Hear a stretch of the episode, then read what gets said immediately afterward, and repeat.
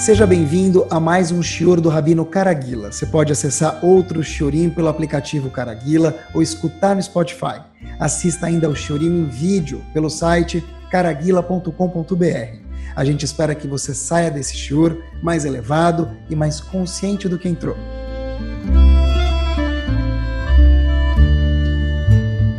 Boa noite. A gente fala diariamente no nosso hino nacional uma frase. Eu queria mergulhar com vocês nessa frase hoje à noite, Bezrat Hashem, e aprender algo powermente power. Vamos lá. A gente fala no Shema Israel, meus queridos, que esse é nosso hino nacional, a gente sempre fala isso. Todos os outros hinos talvez sejam importantes, mas eles são recentes. O hino nacional que acompanhou o povo Yehudi durante todo o tempo, desde que ele é povo Yehudi até hoje, desde que nós somos um povo até hoje, é Shema Israel Adonai Eloheinu Adonai Echad. E no meio do Shema Israel, nós falamos והיו הדברים האלה אשר אנוכי מצווך היום על לבביך. Um dos versos a gente fala, traduz em seguida, e serão essas palavras que eu estou te comandando, Hashem dizendo, hoje, para você colocar sobre o seu coração. Agora, o Talmud pergunta que tem uma das partes difíceis que constam no Shema, até o show de hoje, mas Hashem depois a gente vai conseguir entender, não vai ficar mais difícil, é a seguinte. Por que, que a gente falou nesse verso no Shema, Hayom Alevavecha? Eu estou te comandando sobre as mitzvot, hoje. Mas peraí, a Torá não foi dada hoje? Como que nós repetimos esse verso da Torá? E nesse verso da Torá está escrito ayom. Eu estou te ordenando hoje para você colocar essas palavras, as mitzvot, a Torá, no seu coração. Mas peraí, eu posso colocar no meu coração? Mas não foi ordenado Metzavecha Hayom, nos foi ordenado hoje. Foi ordenado há 3 mil anos atrás, no Har Sinai. Essa é a pergunta que Hamim fazem. E a resposta de Hamim, eu vou trazer para vocês, depois quero aprender junto com vocês, é o seguinte. Olha para a Torá como se ela tivesse sido dada hoje. Na verdade, quando Hashem falou Hayom al levavecha, eu estou te ordenando hoje, não pensa você que eu te dei a Torá há 3 mil anos atrás e that's it? Sim, Hashem dizendo eu lhes dei a Torá, nos deu a Torá há 3 mil anos atrás, mas cada dia de novo a Kadosh Baruch Hu nos dá a Torá. Essa é a pergunta e essa é a resposta que Rahamim nos trazem. O que, que isso quer dizer? Vamos aprender um pouquinho. É o seguinte, tenta imaginar, para a gente primeiro entender a resposta um pouquinho, o primeiro dia que alguém ganhou aquela primeira bicicleta dele ou a décima bicicleta, tanto faz. Mas é o primeiro dia daquela bicicleta. Então, é muito diferente o primeiro dia daquela bicicleta versus o 10 anos depois que eu ganhei a bicicleta. Por quê? Mesmo que a pessoa use a bicicleta uma vez cada tanto tempo, que depois de 10 anos já não é muito comum, mas mesmo que ele use a bicicleta depois de 10 anos, sei lá o que for, ou 5 anos, então a pessoa vai falar, peraí, onde eu deixei minha bicicleta mesmo? Na primeira garagem ou na segunda? Já não lembro muito bem. No primeiro dia, a pessoa coloca a bicicleta, cobre ela. Todo mundo aqui já teve uma bicicleta uma vez no primeiro dia, eu acho. Então a pessoa lembra, cobre ela, coloca no cantinho, vê se não tem nenhum risquinho, passa aquele óleo para não enferrujar a corrente. Mas depois de 5 ou 10 anos, a pessoa nem lembra mais onde ele deixou a bicicleta, isso se é que ele usa. Então, Ramim falou para gente, olha, tenta olhar para sua bicicleta, no comparativo aqui às mitzvot, Torá, como se fosse o primeiro dia. Que você ainda cuida muito bem daquilo, tem aquele freshness, aquela novidade. Mesmo naipe, a gente precisa cumprir as mitzvot como se fosse, não como se fosse, é algo novo. Porque da mesma forma que Hashem, cada dia, coloca o nosso corpo no carregador, enche o carregador e dá bateria para mais um dia, e a gente vai dormir, Hashem carrega a nossa Neshamai e nosso corpo dá vida para mais um dia, assim também o mundo inteiro se renova. O sol nasce de novo, mas de uma forma nova. Por isso que a gente fala Baruch Hashem Yotzer Meorot. O que quer dizer Yotzer Meorot? Yotzer está no singular, no presente. Baruch Hashem, a gente fala todos os dias em Shaharit, Yotzer, logo antes do Shema, Yotzer Ameorot, que Hashem cria os astros. Pergunta Rav Chaim de Volozhin, Hashem criou os astros lá em Bereshit, não cria as of today. Diz ele mentira. Hashem todos os dias, quando ele coloca a carga, ele decide de novo criar os astros. Assim também, Hashem decide da, criar os astros, manter o mundo a cada dia, nos dar vida até os 120 anos com saúde cada dia, e também a gente tem que receber a Torá novamente hoje. Agora, Rav Hutner, Zichron Libraha, faz uma, uma pergunta muito curiosa. Tá bom, tem que ensinar para gente que tem que haver um frescor, uma novidade a cada vez que a gente faz as mitzvot. Não é fácil, é muito difícil, mas tem que procurar isso. A Yom, hoje, mas não foi há 3 mil anos atrás, não, Hashem falou hoje. Entenda que cada dia é um novo tzivô, é uma nova ordem de cumprir mitzvah e de estudar a Torá. Mas Ravutner pergunta, ok, mas da Torá inteira, por que Hashem colocou isso justo no Shema Israel? Diz Ravutner algo brilhante. Fala o seguinte, se a gente for observar o Shema Israel, algo muito simples.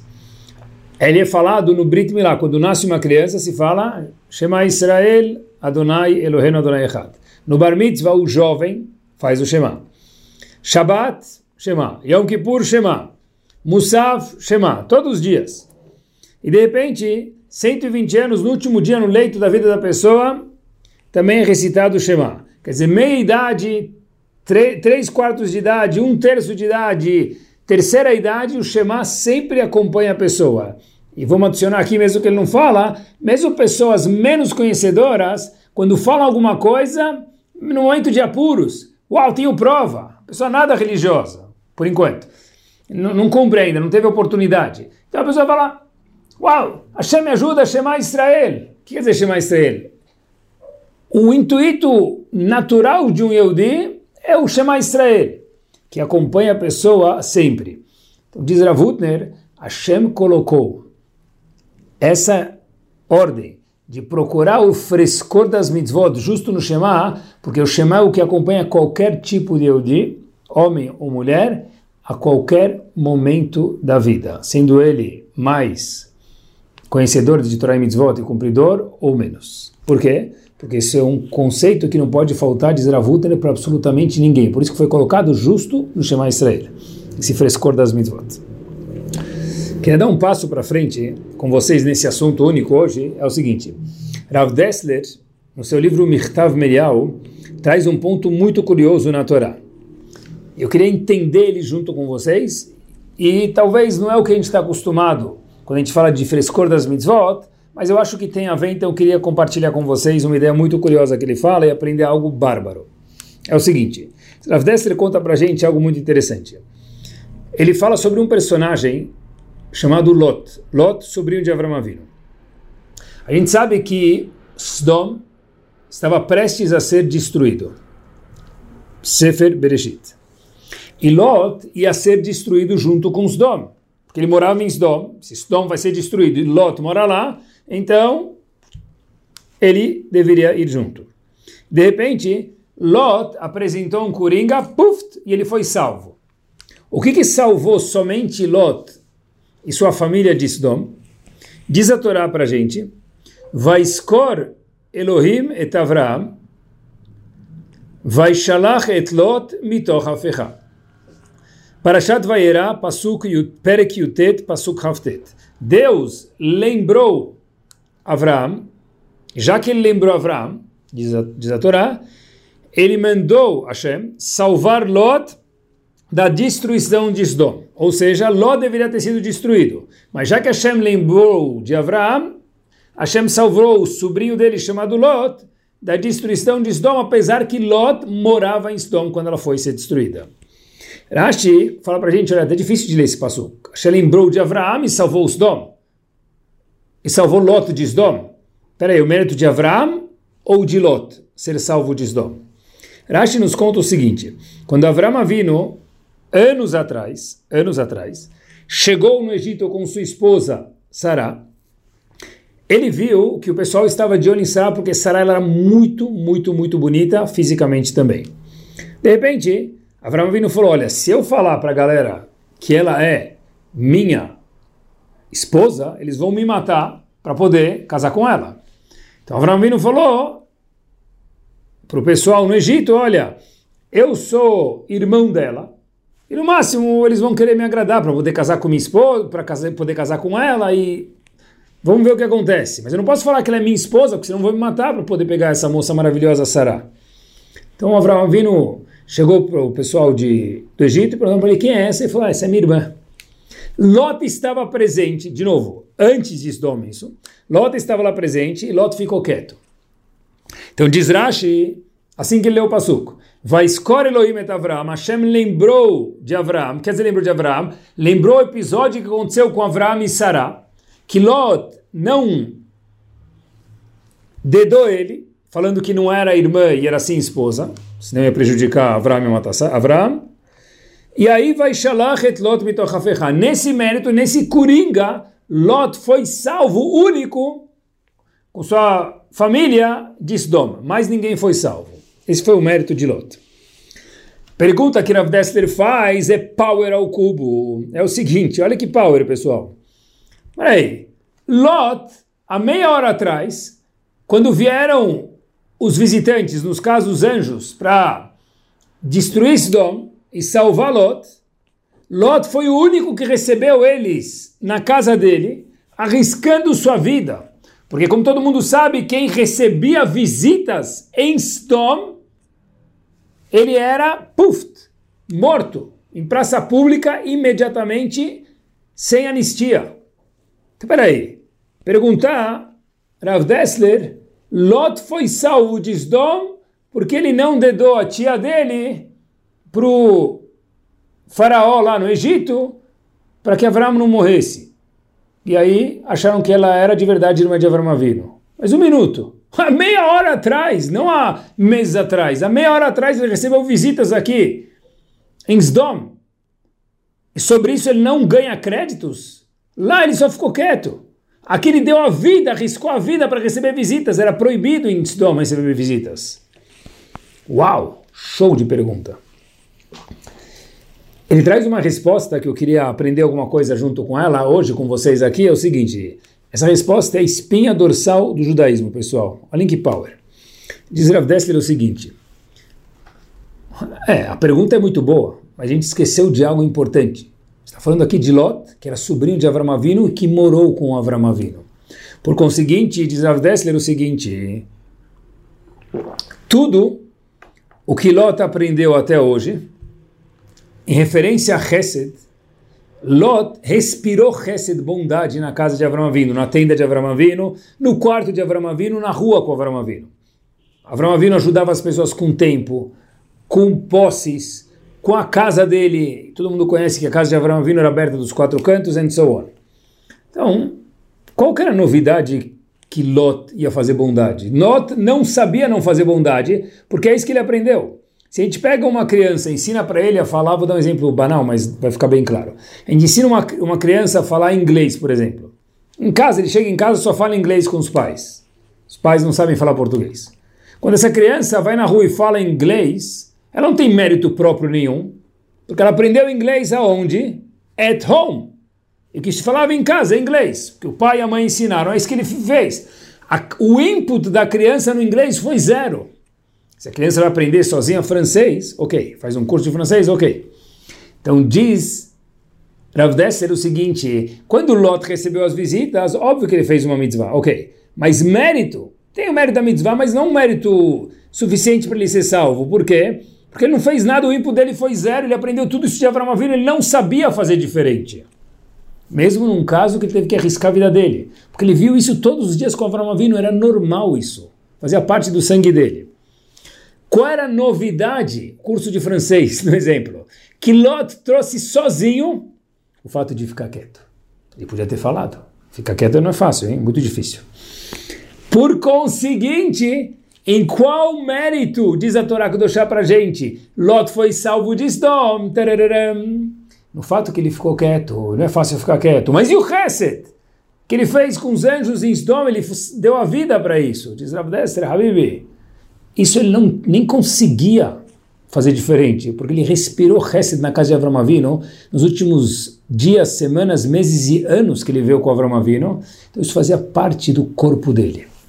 Já fica quieto, ele teve que inovar sozinho, morder a língua sozinho para não dedar Avram Avinu para o rei do Egito, quando Avram Avinu falou que esposa, que Sarah era irmã dele, não esposa.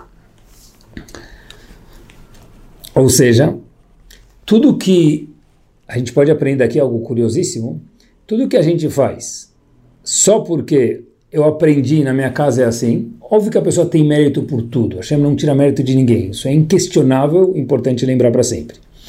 Mas eu não tenho nenhum input aqui, zero, não é eu, é ele ou ela ou eles ou elas, não sou eu.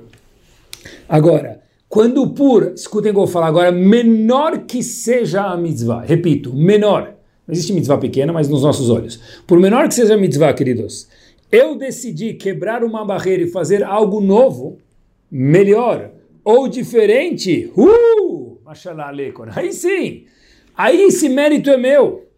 Por quê? Porque isso é parte do meu eu, diferente do que eles fizeram, que era só porque Avram Avinu fez. De novo, vou repetir porque é muito importante. Toda mitzvah que a gente faz, mesmo que é só porque os outros fazem, a gente faz igual. Monkey says, monkey do. Ok, vai. Ainda assim, tem mérito. Mas isso não é parte do meu eu, porque isso é só uma máquina de xerox. Quando vira meu eu? Quando eu faço algo diferente. Quando eu faço algo mais caprichado do que já fazem. Quando eu faço algo a mais. Ou no caso de uma ver algo a menos. No caso de Lot, sabe, fica quieto. Isso ele não viu na casa de Avram Avinu. Essa não era me dar power de Avram Avinu. Isso ele teve que fazer sozinho. Mas vou dedar minha tia? Não interessa. Não interessa, é algo seu. Uma vez que é algo seu, nesse mérito Hashem salvou Lot de Sdom, apesar que ele morava em Sdom, e não no mérito de salvar, as, de cuidar das visitas. Algo estrondo que tem que ficar gravado para sempre. Fiquei pensando, esse é deep down o mérito de um Baal Tshuva. O Baal Tshuva é um herói. Por quê?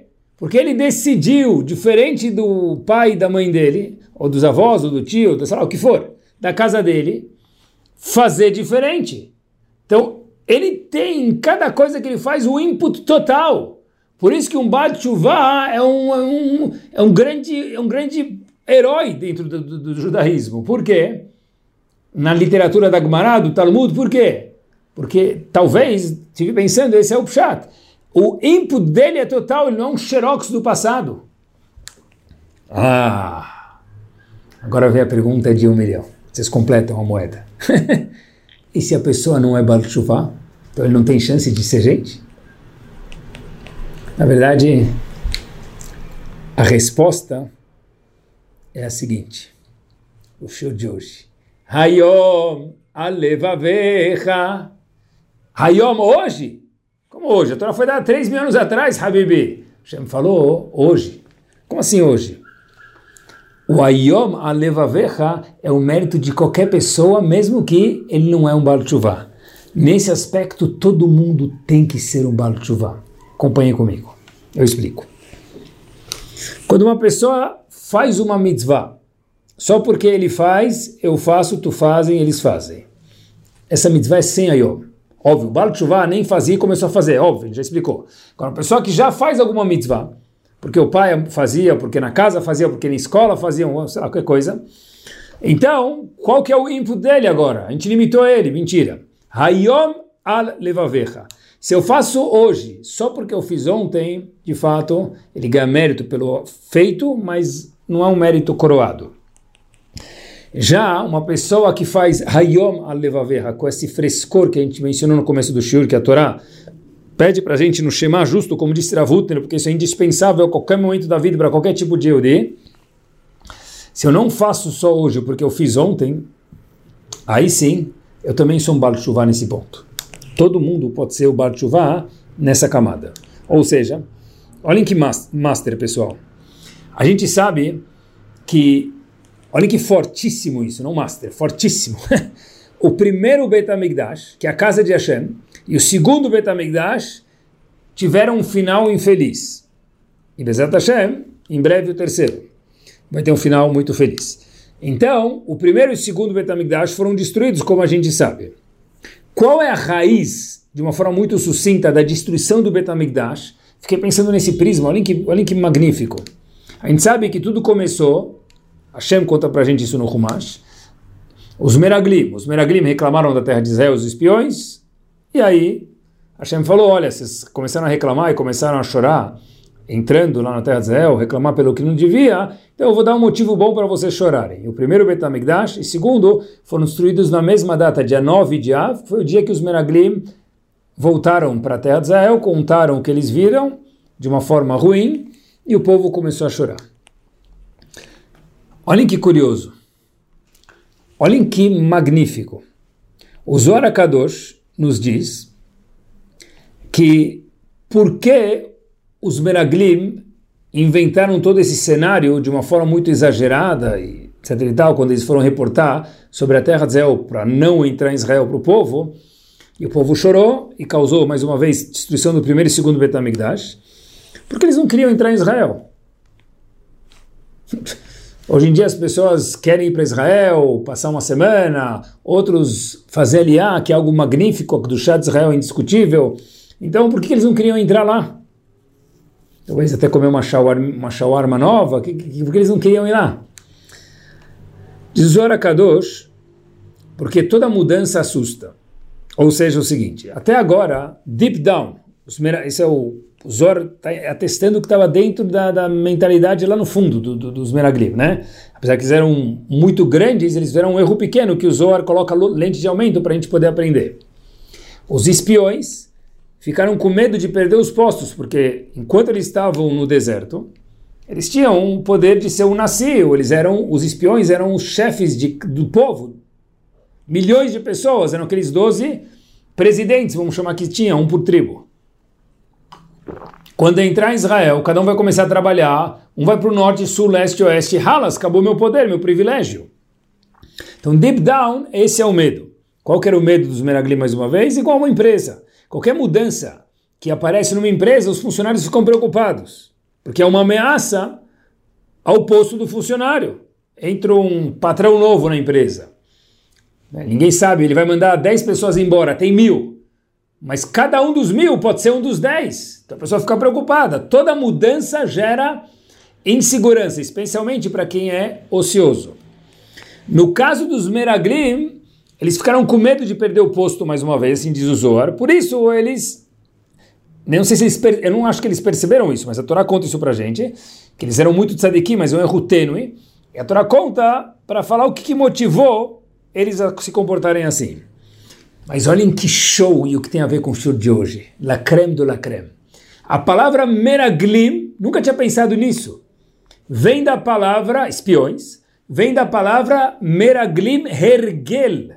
Que quer dizer hergel? Caragila. Ergel, ragil é acostumado. Ou seja, os meraglim estavam acostumados com o posto deles. Uau! Eles não queriam perder. Então olhem que power! A gente não quer perder. Já que a gente não quer perder, a gente não quer nada de novo. Vamos nos manter no deserto, vamos enrolar a situação para não entrar na terra de Israel. E a Torá fala para a gente nada de manter o que já era igual. Por quê? Porque é o que a gente está aprendendo hoje. Hayom alevavecha. Precisa de frescor, precisa de mudança na vida. Mais um ponto que mete muito bem com o que a gente está falando. Qual é o povo que a gente é o arqui-inimigo do povo Eudi, indiscutivelmente Amalek. Qual a característica de Amalek está escrito na Torá? Uma midá que eles tinham, que a Torá apresenta para a gente uma característica de Amalek, Asher karecha baderech. Karecha vem da palavra kar, gelado, sem novidade, sem frescor. O contrário de Hayom alevavecha. Ou seja, Shabeav, Meraglim, Hergel Tut la même chose, sem mudar. Só porque ele faz, eu faço. Amalek, que é o arco inimigo do povo, é cara é gelado. Gelado é, é fácil. Ele faz, eu faço, nós fazemos. Não tem nada meu aqui. Lot foi salvo por algo dele, mesmo que era pequeno, mas é dele. diferente do resto que ele fazia só porque Abraão fazia, ele não sabia fazer diferente. Às vezes eu pergunto para alguns jovens, e eu pergunto para vocês, enquanto isso a gente se auto-questiona, uma mitzvah que talvez todo mundo faça, ou pelo menos grande parte das pessoas faça, não é todo mundo, dos Eudim, jejuar em Yom Kippur. Muitas vezes pergunto para jovens, meus uh, cobaias, com respeito, por que, que vocês jejuam em Yom Kippur?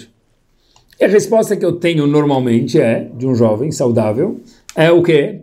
Porque eu jejuo em Yom Kippur? Óbvio, meu pai jejua, minha mãe jejua, então eu jejuo. Legal, maravilhoso, mas o Shur de hoje vem ensinar para gente que isso ainda é maravilhoso, só que pobre. O que quer dizer pobre? Eu não posso jejuar um Kippur só porque meu pai jejua. Em algum momento, depois que eu ficar um pouquinho mais velho, óbvio, uma criança, certo, né? Depois dos 13, 12, 13 que ele começa a jejuar, antes não. Então ele começa a jejuar 11, 12, 13, um pouquinho, 13 já precisa tudo. Então a pessoa vai lá, ok, mas quando chega a 15, 16, 20, 30, 40 anos, eu não posso jejuar só porque meu pai e minha mãe jejuavam. Preciso jejuar porque eu decidi e entendi que isso é importante eu aprendi melhor que isso é importante. Óbvio, com a educação dos meus pais me deu um trampolim, mas eu preciso dar um passo adiante. Se a gente pega um Baal Chuvá, por exemplo, olhem que legal, e pergunta para ele por que, que você jejua, os pais dele não jejuavam. Ele falou, porque eu decidi jejuar. É uma coisa minha isso. ele fica até bravo. Como assim? É meu? Sou eu isso. Isso é o Ayom Alevaver. Esse é o frescor das mitzvot. A gente vai na casa de um de um uh, Baal Tshuva, por exemplo, ele cumpre Shabat, e a família não cumpre, a gente vê, é, é outro Shabat, é uma novidade. Já alguém que cumpre porque o pai cumpre, sabe, banana, então a pessoa já chega lá, o pai dormia no sofá, ele continua dormindo no sofá, e tudo continua igual. Mas tem que ter alguma novidade, não é fácil, não é fácil. Por isso que a gente lê todos os dias, mas é imprescindível. Como disse Ravuter, Hayom al levavecha. Dizem Tzagmará Yom, hoje. A Torá não foi dada hoje, diz foi. Igual os astros foram criados hoje para gente, a vida foi dada hoje para gente hoje, a mitzvah de estudar a Torá agora está sendo dada para gente agora nesse shiur. E todas as outras mitzvot também. Não é à toa que a gente é um pouco difícil esse ayom, por isso que a gente está falando sobre isso, esse frescor das mitzvot, fazê-las com carinho especial, mas, no fundo, queridos, Todo mundo aprecia isso. Querem ver? Quando a gente escuta que alguém colocou tefilim, a gente fala legal. Quando a gente escuta que alguém se esforçou para colocar tefilim, ele estava viajando, por exemplo, chegou 200 quilômetros daqui, lembrou que não tinha levado o. Voltou 200 quilômetros, pegar o tefilim e voltou de novo 200 quilômetros para o destino onde ele estava lá, passando o fim de semana, umas férias ou o que for. Uau! Ele andou 400 quilômetros para não ficar sem colocar tefilim, a gente fala assim, uau que, que, é, que, que ele fez para criar o nosso UAU? Ele teve que se empenhar para fazer a mitzvah, não só fez porque faziam. E por que, que isso causa um UAU para a gente? Não só em mitzvot, em tudo. Porque quando a gente tem paixão por algo, isso gera entusiasmo. E o entusiasmo também gera paixão. É uma roda. É o eu, a mitzvah acabam se tornando uma coisa só. O Rebbe de Kloisenburg, escutem esse episódio que aconteceu, que passou pela Segunda Guerra, tem um livro, na verdade, dele impressionante. Vale a pena ler a biografia do Rebbe de Kloisenburg. Algo magnífico. Esses grandes homens eram gigantes mesmo.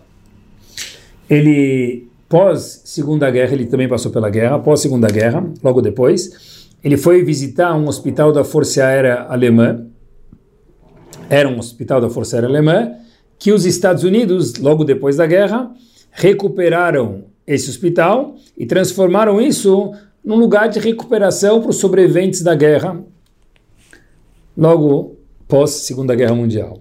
Rebbe de Kloisenburg, pessoal, só aqui já é suficiente para ficar ofegante.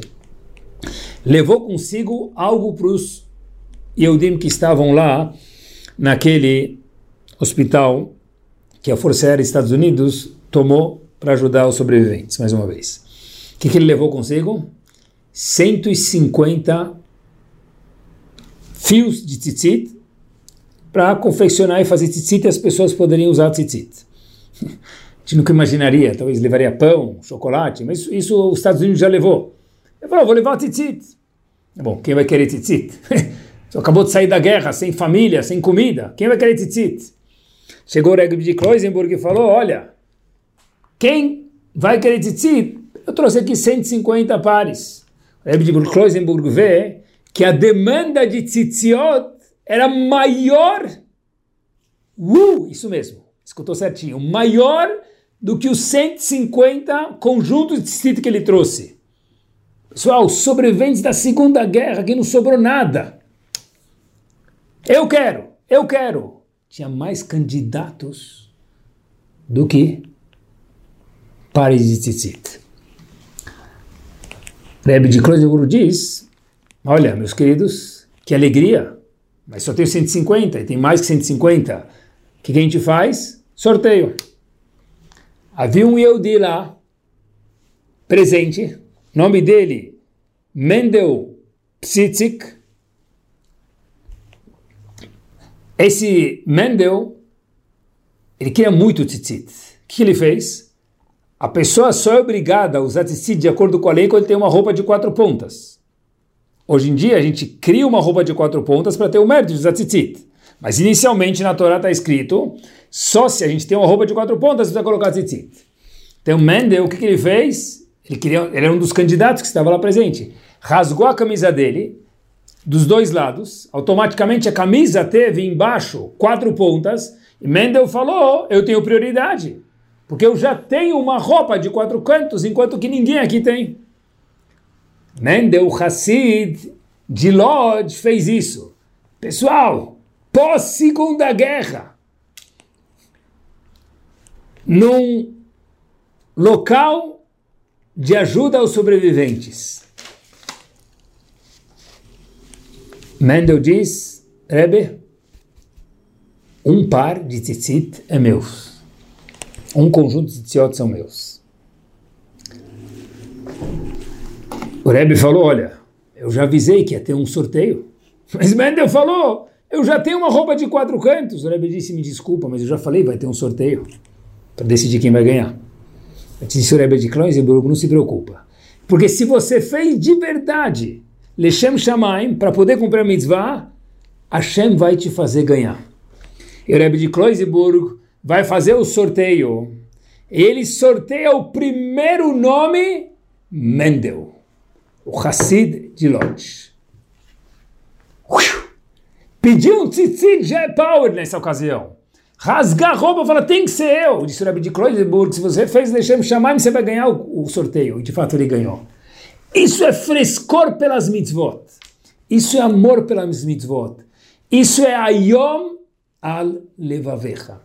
É, quem já usa tzitzit Baruch Hashem, é quando for colocar amanhã de manhã, ou quando já estiver usando hoje, dá um beijo no tzitzit, fala Hashem, ah, que privilégio poder ter um corpo, poder ter uma roupa, e ter você, Hashem, me ordenado a colocar tzitzit. Aonde está o input de um Baal Tshuva? A gente explicou, e quem não é Baal Tshuva? respondemos agora. Mais um exemplo para vocês de algo que aconteceu. E a gente arregala os olhos por isso. Por quê? Porque deep down todo mundo gosta do hayom al-levavecha, do frescor nas mitzvot. Isso, isso é impactante para qualquer pessoa. Pesach estava chegando. Biografia do Rebbe de Kloisenburg de novo. Dentro, agora já anos antes, dentro dos campos de trabalho, Segunda Guerra. Perguntaram para o Rebbe de Kloisenburg, Rebbe, como que a gente vai ter matzah para comemorar Pesach? Pessoal, a preocupação de alguém como a gente vai ter matzah, como que a pessoa sabia, cada vez que eu vou na Marcha da Vida acompanhando os alunos, eu me questiono como eles sabiam que dia que era e quando era Pesach, não tinha um calendário, não tinha um relógio, não tinha nada.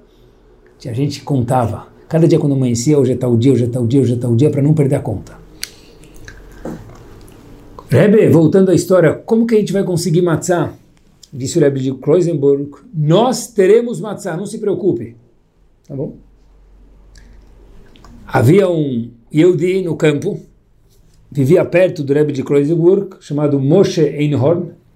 E Moshe Einhorn pergunta para o Rebbe de Kloisenburg, Menuen Lauen, da onde por onde a gente vai ter matzah? O Rebbe de Kloisenburg diz para ele, não se preocupe. Hashem vai mandar, a gente quer fazer mitzvah com vontade, Hashem vai mandar, no question. Naquele dia, horas depois, aviões dos aliados, no fim da guerra, começaram a bombardear algumas posições estratégicas dos alemães. Uma das posições que os aliados começaram a bombardear foi a estação ferroviária. Terminou o bombardeio, algumas horas depois. Os nazistas viram aquela sujeira na estação ferroviária. Óbvio, o que, que eles fizeram? Precisamos limpar, a vida continua. Pegaram 12 Yehudim para limpar a estação ferroviária que os aliados haviam bombardeado. Um dos vagões bombardeados era um vagão de quê? Isso é incrível. Trigo. Olha quanto Hashem gosta do povo. Quando o povo gosta de Hashem. Hashem sempre gosta da gente, mas mais ainda, a gente vê isso quando a gente quer mesmo de verdade Hashem. Um dos vagões era uma carga de trigo. Os Eudim, quando estavam limpando, começaram a colocar no bolso deles o trigo que eles conseguiam colocar na roupa.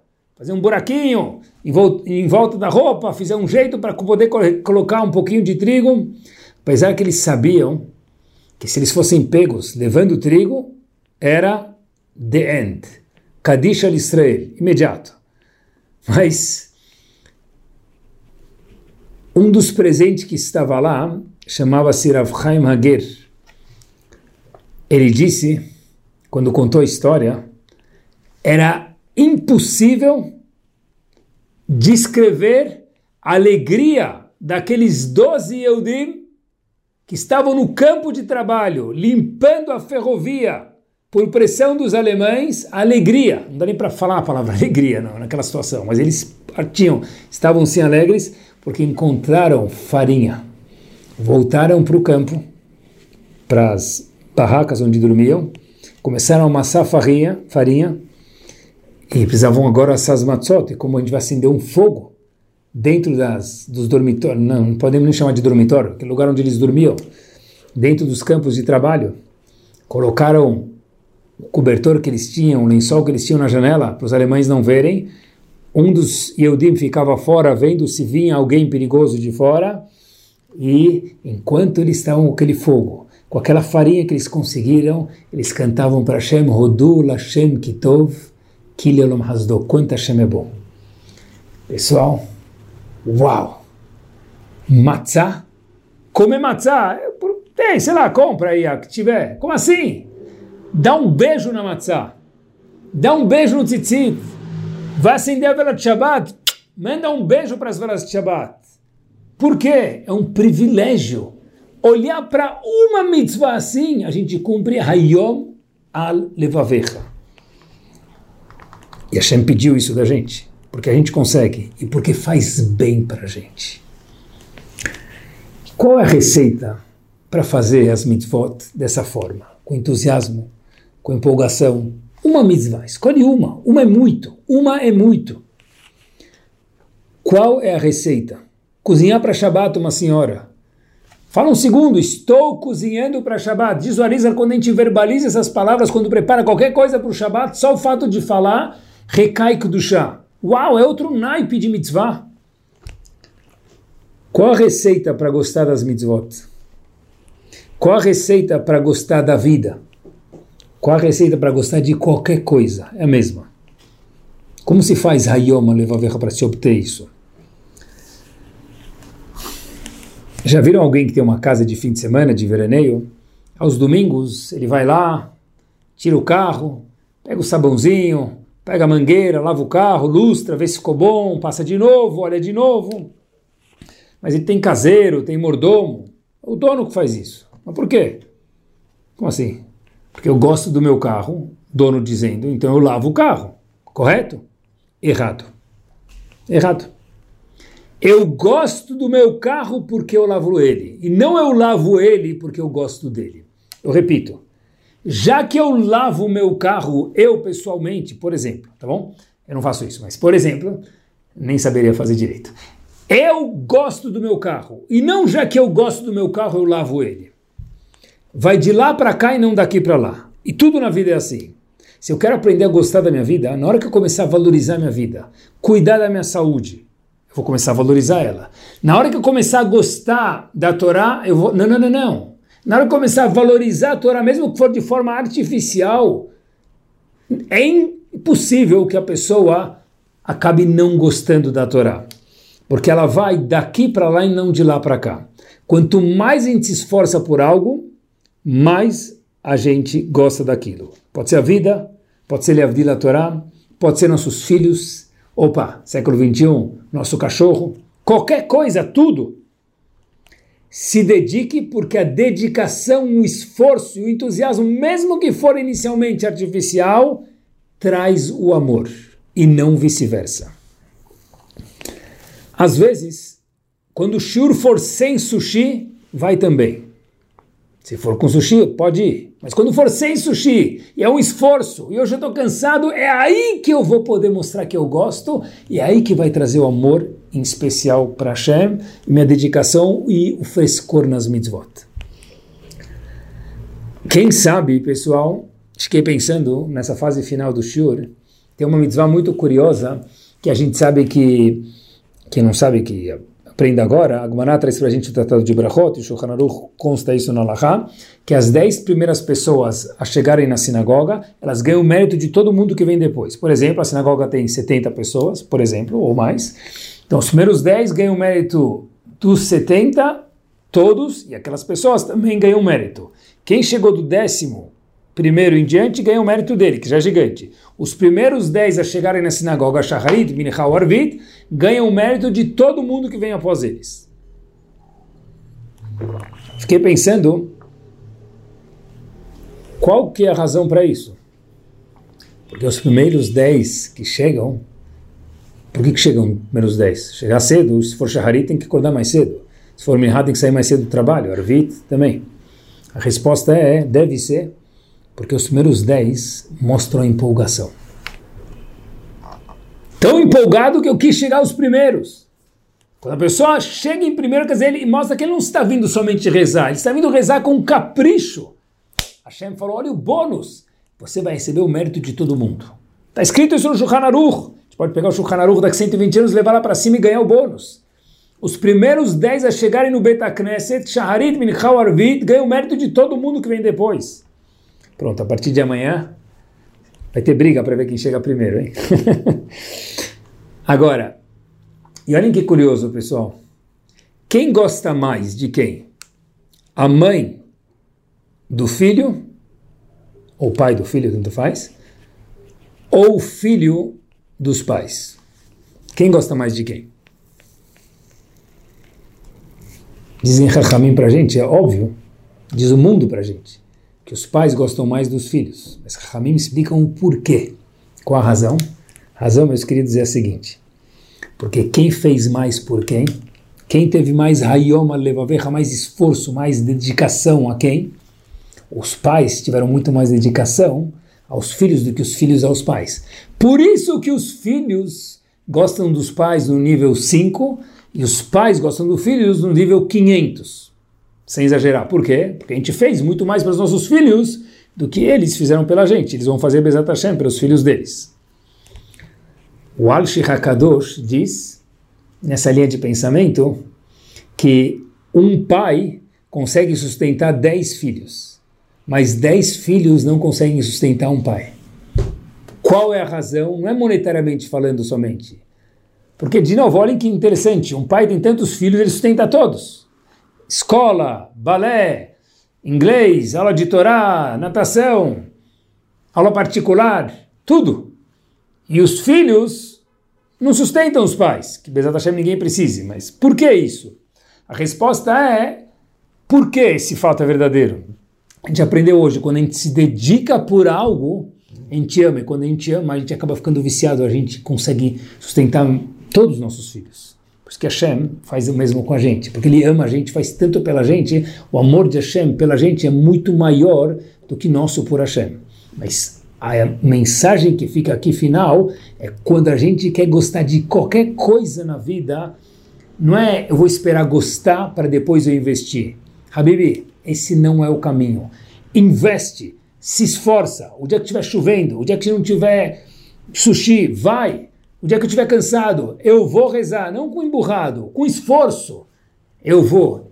O esforço traz o amor para tudo: trabalho, família, esposa, marido, Torá, mitzvot, congregação. Quem ama mais a sinagoga do que todo mundo? Aquele que trabalha voluntariamente lá. Quem ama o açougue mais que todo mundo, Kasher? Aquele que dá um dia por semana ou mais do trabalho dele voluntariamente para ir organizar imposto, finanças e limpeza e kashrut. É ele. Por quê? Porque o esforço traz o amor em tudo. E com essa história a gente termina o show de hoje. Falando em esforço. Dov via sua mãe trabalhando muito. Dov, filho, mãe, trabalhava muito para sustentar o filho, o filho. Em especial, ela trabalhava com muito carinho para sustentar e pegar o, pagar o melamed do professor, pagar ele, o melamed do filho. Naquela época não tinha escola, era um melamed, um professor por criança. Ela pegava um professor muito bom para pagar o a educação de Torá, do filho dela, Dov. De repente, um dia eles estão voltando para casa e a mãe de longe vê fumaça perto da casa dela. Chega mais perto e a mãe fica muito triste porque ela vê, junto com o pequeno Dov, que a casa dela estava em chamas. E a mãe ficou triste. E o filho pergunta para Ima, com ingenuidade, era uma criança, mãe, por que, que você está triste? De novo, era uma criança. Ele perguntou. A criança pergunta o que vem na frente, não tem filtro. Ela disse, pela minha casa, óbvio, mas isso Hashem vai ajudar a gente, a comunidade gosta da gente, a gente vai se virar em breve. Mas eu fico, estou mais triste porque eu lia para você, querido Dov, antes de dormir, um livrinho de histórias. Você lembra? Disse Dov, claro que eu lembro, Ima. Aquele livro é o seu Sefer Hassin. A sua lineagem, quem era seu avô, bisavô, tataravô, e tinha histórias da nossa família, eram pessoas maravilhosas, eram histórias bárbaras que cada uma delas trazia uma mensagem power para você, Dov. E essa mensagem eu não vou ter mais como te contar porque o livro queimou junto com a nossa pequena casa. Pequeno Dov vira para sua mãe e com isso a gente termina. História verdadeira. E fala para ela o seguinte: Ima, é, nós perdemos o livro velho. De fato queimou. Mas eu prometo que a gente vai começar um livro novo de lineagem. E meus netos, bisnetos e meus filhos vão ler sobre a minha vida, sobre a tua vida, Ima. Esse pequeno Dov, mais conhecido como Dov Ber, mais conhecido como Dov Ber de Mesrich, que foi o Rebbe de Mesrich, o aluno do Baal Shem Tov. Por quê? O esforço vai trazer com que daqui para frente, se aquele livro foi queimado, nós vamos escrever o nosso livro daqui para frente. Hayom, hoje, vontade a levaverra. Escolher uma mitzvah, lembrar dela que o esforço, o vigor, o entusiasmo, mesmo que inicialmente artificial, escolhe uma mitzvah, ele traz o amor. E o sorriso maravilhoso de Akadosh Baruch para cada um de nós. Noite espetacular a todos. Tudo de bom e semana espetacular e show.